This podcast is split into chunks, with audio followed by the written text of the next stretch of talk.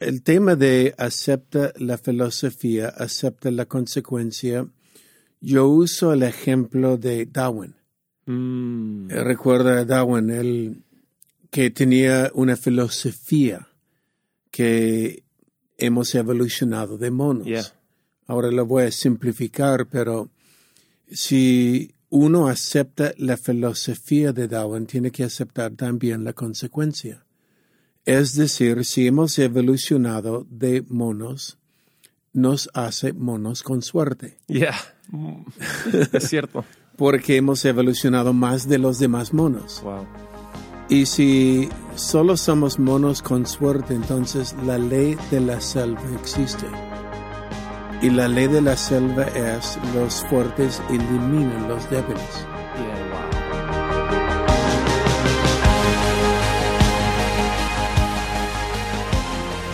Hey, ¿qué tal? Ah, bienvenidos al Haciendo Iglesia Podcast. Yo soy Taylor y estoy aquí con mi padre, el pastor Robert.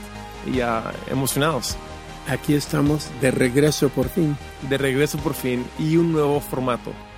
Ah, vamos a hacer este podcast, a lanzarlo semanalmente. Por fe. por fe. No, así lo haremos. Así lo haremos. Y de nuevo con el tema de filtros. Ah, estoy, estoy emocionado de poder conversar contigo sobre uno de los filtros que, que más tú nos has inculcado como iglesia, que es acepta la filosofía, aceptas la consecuencia de esa misma filosofía. Ya. Ya. Um, sí, es para mí uno de los filtros muy importantes, especialmente por liderazgo Yeah. en la iglesia, pero también por ah, la vida diaria. Mm, Ah, y tiene que ver con qué creas. yeah. Y porque lo que uno crea es importante. Mm, Entonces, ¿qué creas? La- el tema de acepta la filosofía, acepta la consecuencia, yo uso el ejemplo de Darwin. mm, Eh, Recuerda a Darwin, él que tenía una filosofía que hemos evolucionado de monos. Yeah. Ahora lo voy a simplificar, pero si uno acepta la filosofía de Darwin, tiene que aceptar también la consecuencia. Es decir, si hemos evolucionado de monos, nos hace monos con suerte, yeah. Mm, es cierto. porque hemos evolucionado más de los demás monos. Wow. Y si solo somos monos con suerte, entonces la ley de la selva existe. Y la ley de la selva es los fuertes eliminan los débiles. Yeah, wow. Ah, es lo que hemos visto también en la historia. la- los más fuertes eliminan los más débiles. Yeah. Ahora, um, acepta la filosofía de Darwin, tiene que aceptar la consecuencia. Por ejemplo, Adolf Hitler creía en Darwin, evolución, y él creía que él era la raza superior, y siendo la raza superior tenía él el derecho o el deber de eliminar razas inferiores Yeah, wow. que no solo fue judíos, pero fue gitanos y otras personas también. Él tenía el derecho de eliminar los que no eran de la raza superior. Entonces, acepta la filosofía, acepta la consecuencia. Hitler eliminó millones, mató millones de personas ah, por creer en esta filosofía. Lo mismo podemos decir de Mao Zedong. ah, creía que tenía una filosofía superior Yeah. y siendo una filosofía superior tenía el derecho de eliminar los que no tenían su filosofía y mató millones, millones de personas en la China.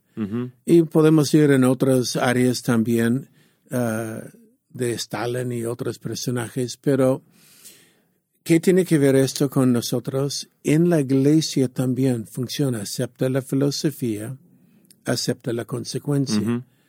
Por ejemplo, yo recuerdo cuando yo recién nací de nuevo en Cristo, en el año 72, Hace poco nomás. hace aquí cito nomás, ah, cuando di mi vida a Cristo, había una filosofía en la iglesia que Cristo viene como ladrón en la noche, en cualquier momento. Que viene pronto. Pronto, pronto. Entonces, la idea era, no estudias en la universidad, simplemente anda, predica la palabra porque Cristo viene.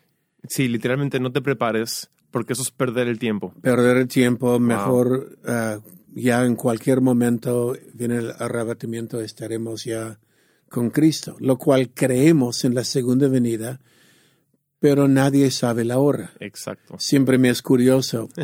la única cosa que Dios dijo que nadie sabe la hora es la única cosa que todos tratan de adivinar cuándo es. Exacto.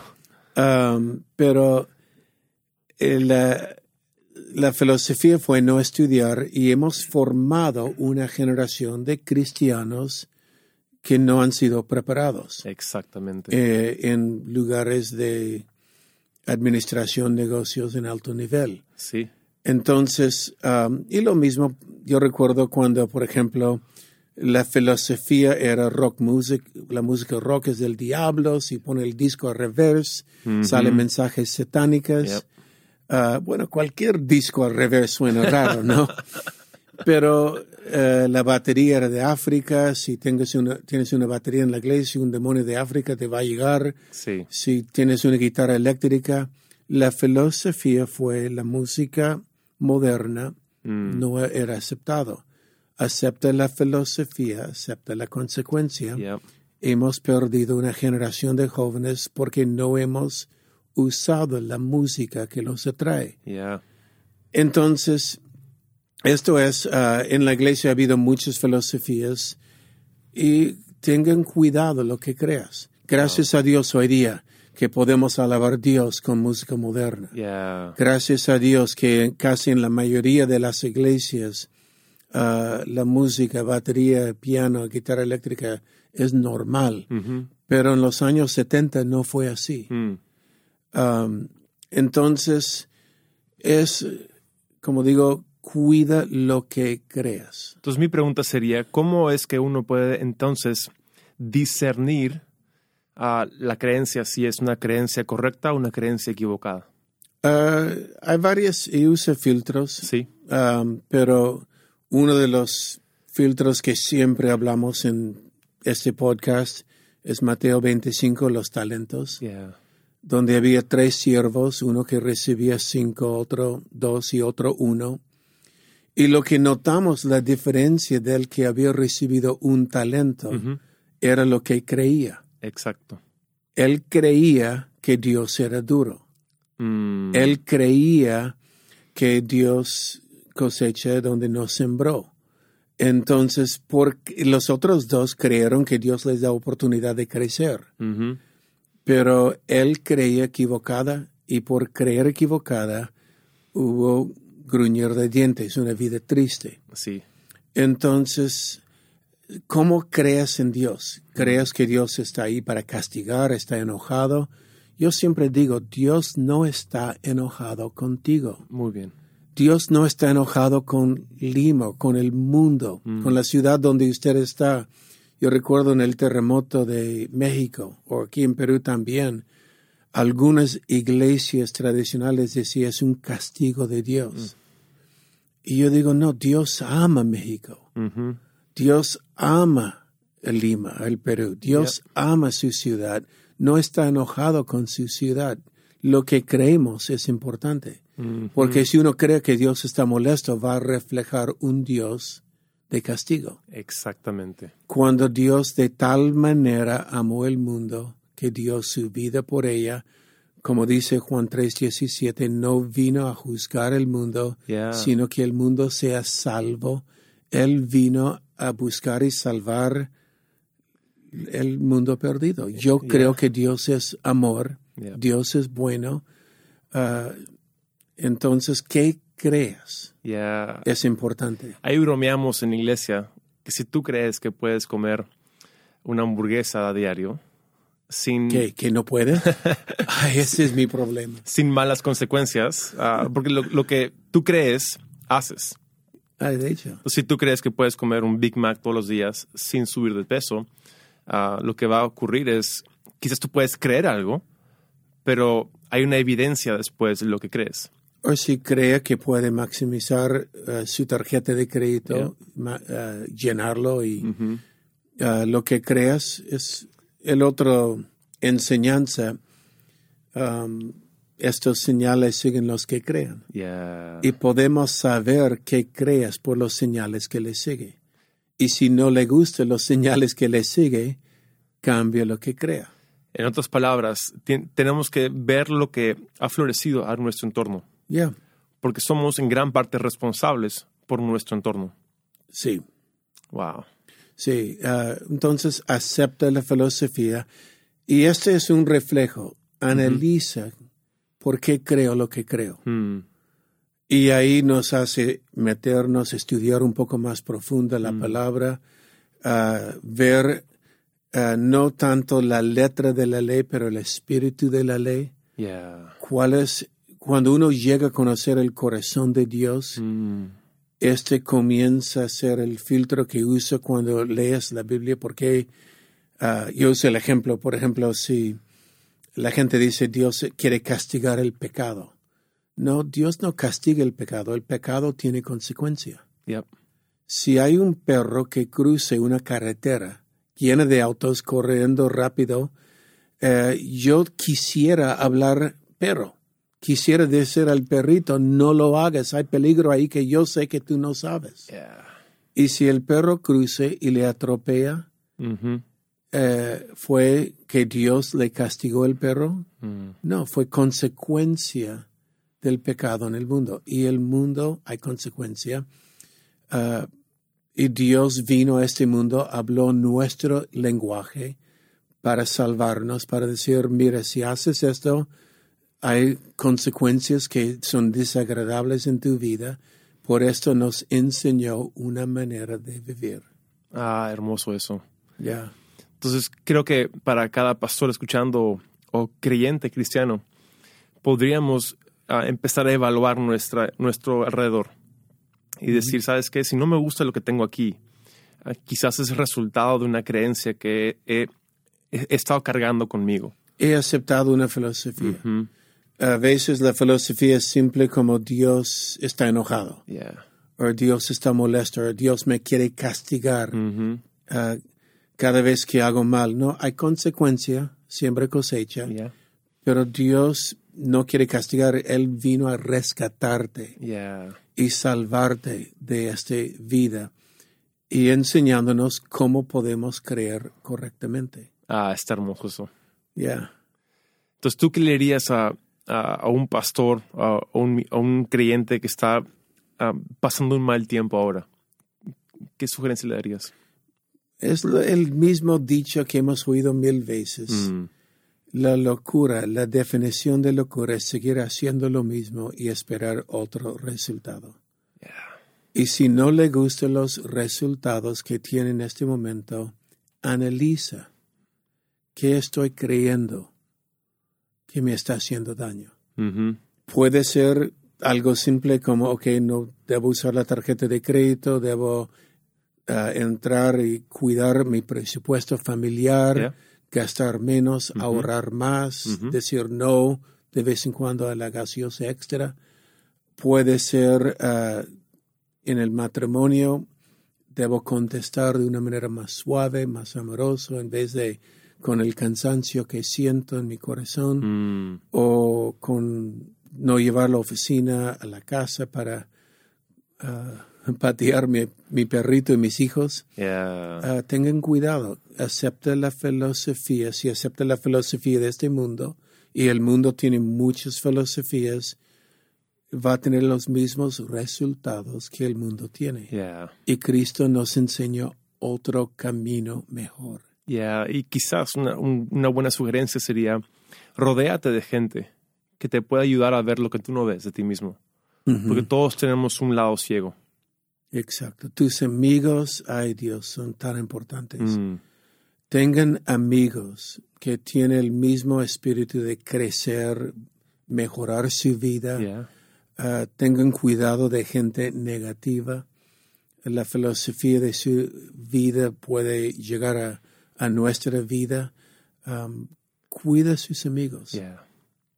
Porque terminamos pareciéndonos mucho a los amigos que tenemos. Ah, no, es el viejo dicho, sí.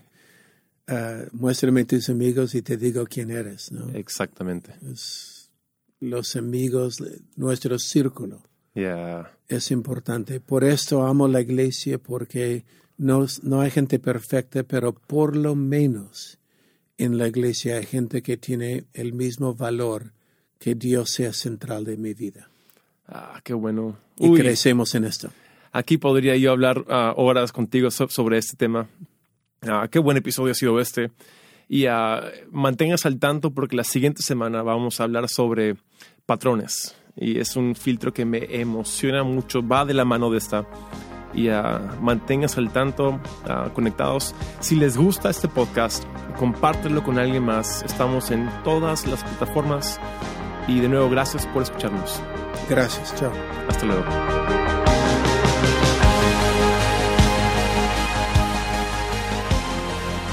Si tú tienes preguntas sobre ah, este filtro, ah, probablemente hay muchas preguntas, ah, déjenos una pregunta en la página web de ascendilese.com.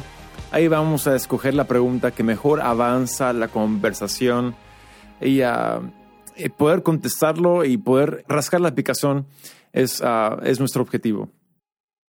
Buenas noches, Pastor Barriger. Soy el Pastor Saúl de, de Pachuca, de Pachuca Hidalgo.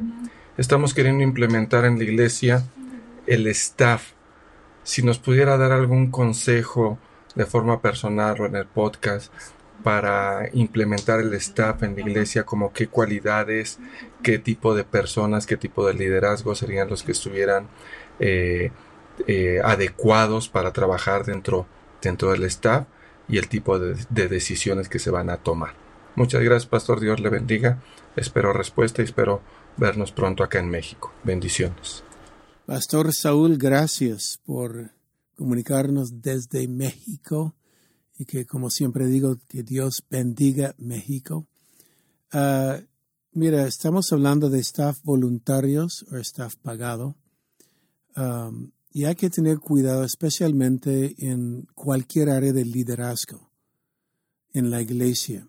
Número uno, el staff debe tener tu mismo ADN. Ah, debe tener el mismo sentido, el mismo espíritu. Y si has visto nuestro ADN, humildad es importante para nosotros, ser auténtica, generoso, ser um, relevante. Pero identifica cuál es tu ADN y no habla con ellos cuando estás entrevistándolos por un puesto en la iglesia. Escúchalos. Porque si usted habla, ellos van a decir lo que luego tú has dicho, van a hacer un loro, van a repetir, pero escuche el corazón de ellos. Um, asegura que uno tiene el mismo ADN uh, y el otro es sencillo, no sea estratega, sea oportunista, que son los talentos que Dios te ha enviado a la iglesia. Y usa los talentos de ellos que Dios ha enviado, es Dios construyendo su iglesia con la gente que Él te envió. Um, y ya con tiempo van agregando y creciendo más áreas.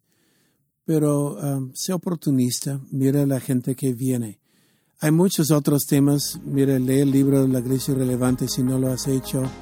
Y en un par de podcasts que viene estaremos hablando un poco más sobre otros principios para ayudar al equipo que te acompaña en esta hermosa aventura que se llama.